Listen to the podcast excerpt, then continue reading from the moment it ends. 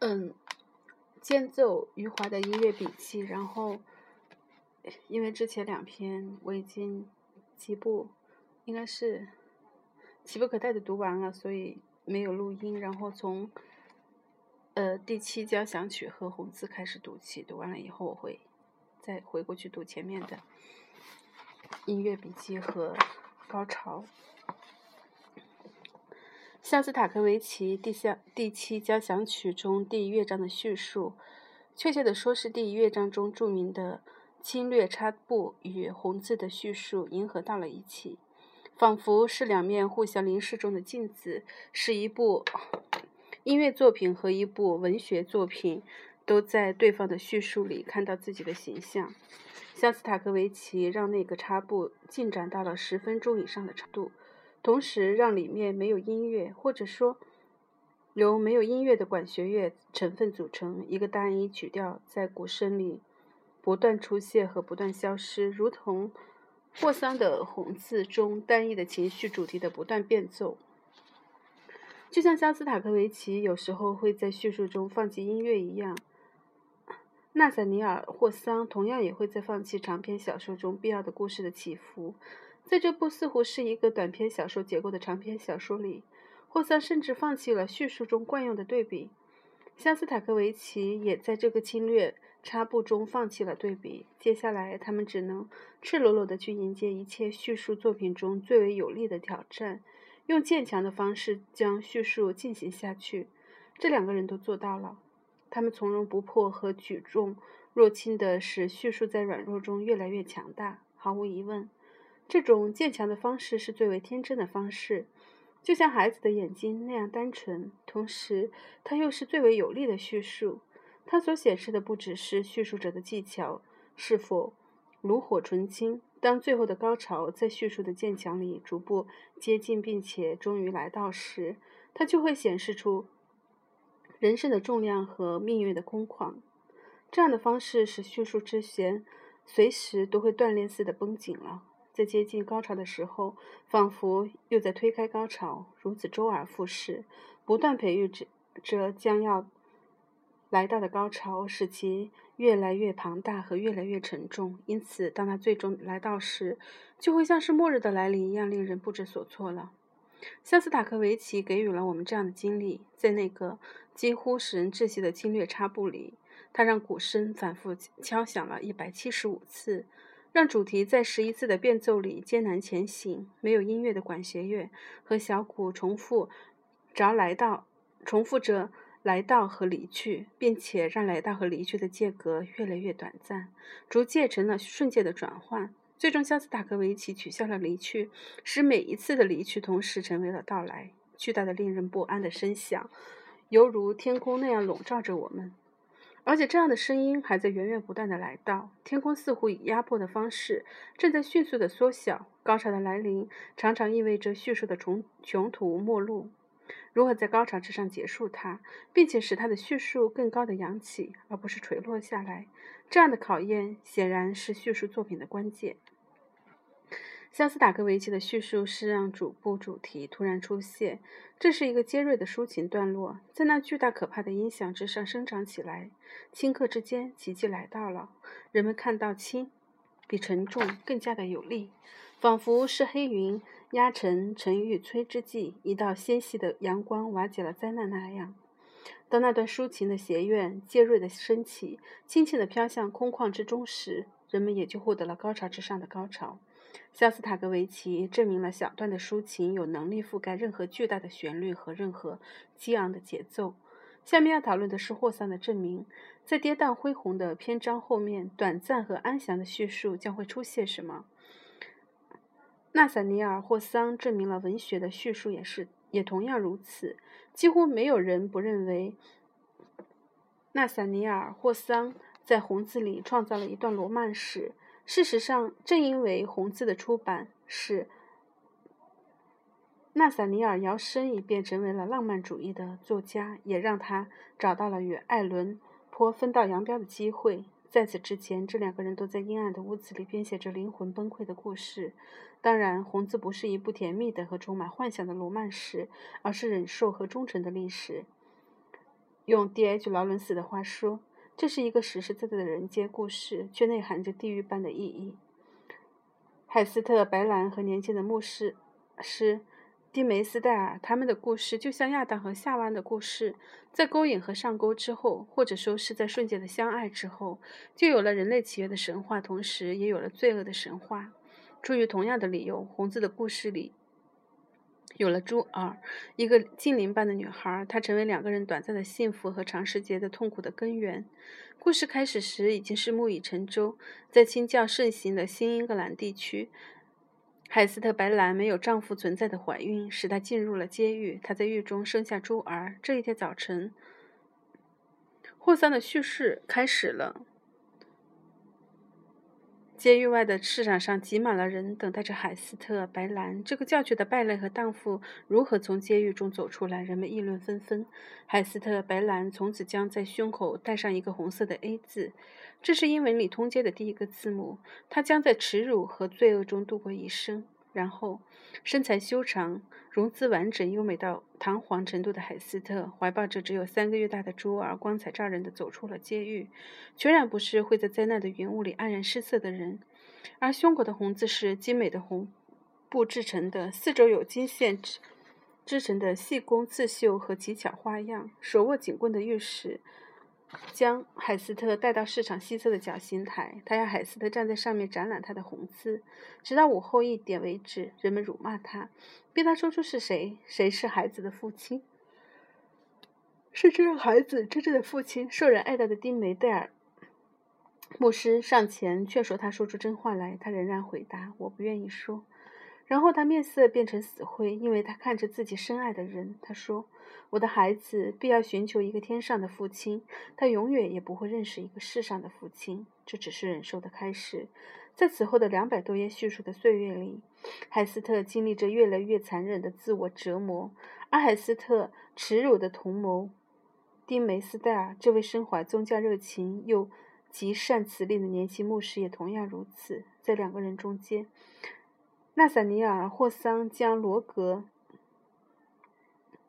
罗格麒麟沃斯插了进去。这位精通炼金术和医术的老人是海斯特真正的丈夫。他在失失踪之后又突然回来了。霍桑的叙述使罗格麒麟沃斯精通的似乎是心术，而不是炼金术。罗格麒麟沃斯十分轻松地制服了海斯特，让海斯特发誓。绝不泄密出他的真实身份。然后，罗格麒麟沃斯不断地去刺探丁梅斯戴尔越来越脆弱的内心，折磨他，使他奄奄一息。从海斯的怀抱，朱尔第一次走上警教心台以后，霍森的叙述开始了奇妙的内心历程。他让海斯特忍受的折磨和丁梅斯戴尔忍受的折磨逐渐的接近，最后重叠到了一起。霍森的叙述和肖斯塔科维奇那个侵略。插布的叙述，或者和拉和拉威尔的波莱罗不谋而合，他们都是一个很长的、没有对比的、逐渐增强的叙述。这是纳萨尼尔才华横溢的美好时光。他的叙述就像沉思中的形象，宁静和温和、温柔。然而，在这形象内部的动脉里，鲜血正在不断地冲击着心脏，如同肖斯塔科维奇的侵略插布和拉威尔的。波罗波莱罗都只有一个高潮，霍桑长达二百多页的红字也只有一个高潮。这似乎是所有渐强方式完成的叙述作品的命运。逐步增强的叙述就像是向上的山坡，一寸一寸的连接，使它抵达顶峰。红字的顶峰是在第二十三页。三章，第章的标题是“红字的显露”。事实上，叙述的高潮在第二十一章，新英格兰的节日就开始了。在这里，纳萨尼尔·霍桑开始显现了他驾怒大场面时从容不迫的才能。这一天，新来的州长将要上任，盛大的仪式成为新英格兰地区的节日。霍桑让海斯特带着朱尔来到市场。然后他的笔开始不断的延伸，将市场上欢乐的气氛和杂乱的人群交叉起来。人们的服装显示了他们来自不同的地方，使市场的欢乐显得色彩斑驳。在此背景下，霍桑让海斯特的内心洋溢着隐秘的欢乐。他看到了自己胸前的红字，他的神情里流露出高傲。他在心里对所有的人说：“你们最后再看一次这个红字和佩戴红字的人吧。”因为他悄悄地在明天起航的船上预定了铺位，给自己和珠儿，也给年轻的牧师蒂梅斯戴尔。这位内心纯洁的人已经被阴暗的罗格麒麟沃斯折磨得又憔悴又孱弱。海斯特感到他生命似乎所剩无几了，于是他违背了自己的诺言，告诉他和他同住在一个屋檐下的老医生是什么人。然后，害怕和绝望的牧师在海斯特的爱的力量的感召下。终于有了逃离这个殖民地和彻底摆脱罗格麒麟沃斯的勇气。他们想到了海上广大的途径，他们就是这样而来。明天他们也将这样离去，回到他们的故乡英格兰，或者去法国和德国，还有令人愉快的意大利，去开始他们真正的生活。在市场上人群盲目的欢乐里，海斯特的快乐、欢乐才是真正的欢乐。纳萨尼尔·霍桑的描述叙述让其脱颖而出，犹如一个胜利的。胜利的钢琴主题凌驾于众多的协奏之上，可是，一个不和谐的音符出现了。海斯特看到那位衣服上佩戴着各色丝带的船长正和罗格麒麟沃斯亲密的交谈。交谈结束之后，船长走到了海斯特面前，告诉他罗格麒麟沃斯也在船上预定了铺位。海斯特虽然心里非常的惊慌，却露出一种镇静的态度。随后，他看到。她的丈夫站在远处向她微笑。这位阴险的医生越过了那广大嘈杂的广场，透过人群的谈笑，各种心思、心情和兴致，把一种秘密的、可怕的用意传送过来。这时候，霍森的叙述进入了第三二十二章。游行协奏曲轰然奏响，淹没了属于海斯特的钢琴主题。市场上欢声四起，在临近的街道上，走来了军乐队和知识们与市场上的队伍。丁梅斯戴尔牧师走在护卫队的后面，走到了最为显赫的人中间。这一天，他神采飞扬，从来没有见过他的步态、步伐态度像现在随着队伍行进时那么有精神。他们走向会议厅，年轻的牧师将要宣读一篇选教授选举说教。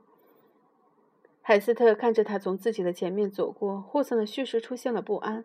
不安的主题缠绕着海斯特另一个阴暗的人物——西宾斯夫人。这个丑陋的老妇人开始对海斯特进行海斯特精神的压迫。她虽然不是罗格麒麟沃斯的同谋，可是她一样给予了海斯特惊慌的折磨。在西宾斯夫人尖锐的大笑里，不安的叙述消散了，欢乐又开始了。显赫的人已经走进了教堂，市民们也已挤满了大堂。神圣的丁梅斯戴尔牧师。